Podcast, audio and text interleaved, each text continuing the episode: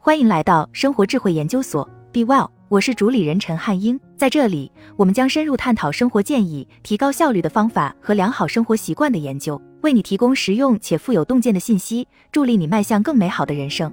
财务自由，多少人的梦想？为什么要追求财务自由？财务自由不在于要挣多得花不完的钱，而在于让你有不想做什么就不做的自由，而不是为了三斗米而折腰。但对于普通人来说，什么才是追求财务自由的懒人之路呢？本文告诉你答案。划重点：金钱让你有不想做什么就不做什么的自由。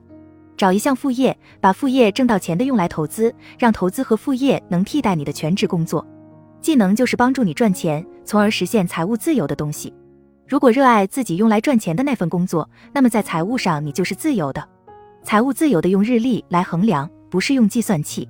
杰克布彻，这就是我们在本文要讨论的内容。不是赚到大钱之后去买兰博基尼，去拉斯维加斯喝莫吉托。以下这些可以帮助实现财务自由。泡进冷彻骨的海洋里，想了解财务自由是什么感觉？这就是有太多的版本都是胡说八道。不管想去哪里，出发之前你得知道自己为什么想去那里。我来给你一个简单的答案：金钱让你有不想做什么就不做什么的自由。为什么？因为当你不用做自己讨厌的事情时，就可以选择做自己喜欢的事情。就这么简单。就像托尼·罗宾斯所说那样，复杂性是执行的敌人。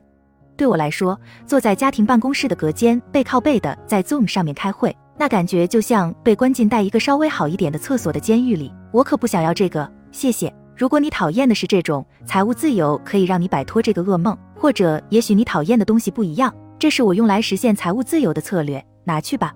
我的方法很简单，但我没看到有太多人是这么做的。第一步，用朝九晚五的工作来支付账单，保持开支在相对较低的水平。第二步，开始做一项副业，免费做。第三步，把副业做到足够好，好到可以帮助你在网上赚钱的程度。第四步，把做副业赚到的每一块钱都转变成金融资产，在此期间，让全职工作继续替你支付账单。第五步，重复这个过程，重复足够长的时间，让你的投资和副业可以取代全职工作的薪水。了解退休的定义。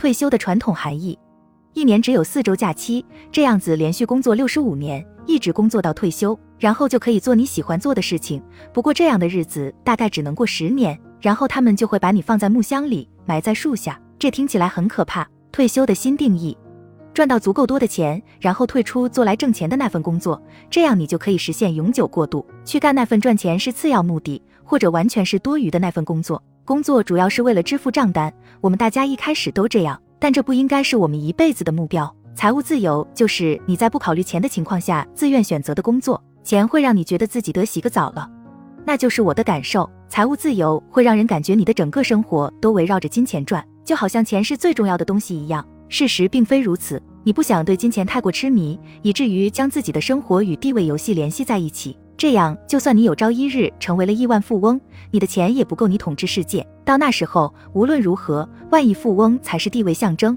而不是亿万富翁。金钱不是最重要的东西，你的目标、遗产还有家庭才是。但是，金钱会影响你生活的方方面面：你吃的东西，你住的地方，你可以学习的东西，你拥有的书，你的生活方式，乃至他对你的孩子的影响。富爸爸穷爸爸的作者说，金钱不是最重要的东西，但它确实会影响到最重要的东西。理解现金流，好吧。一点注意事项，我讨厌我们给别人贴富人和穷人的标签，所以要注意发出的信息，而不是需要触发警报的标签。穷人、中产与富人的损益表和资产平衡表的不同，拿出部分或全部收入买入资产，这样就可以更快实现财务自由。就这么简单，激励玩转世界。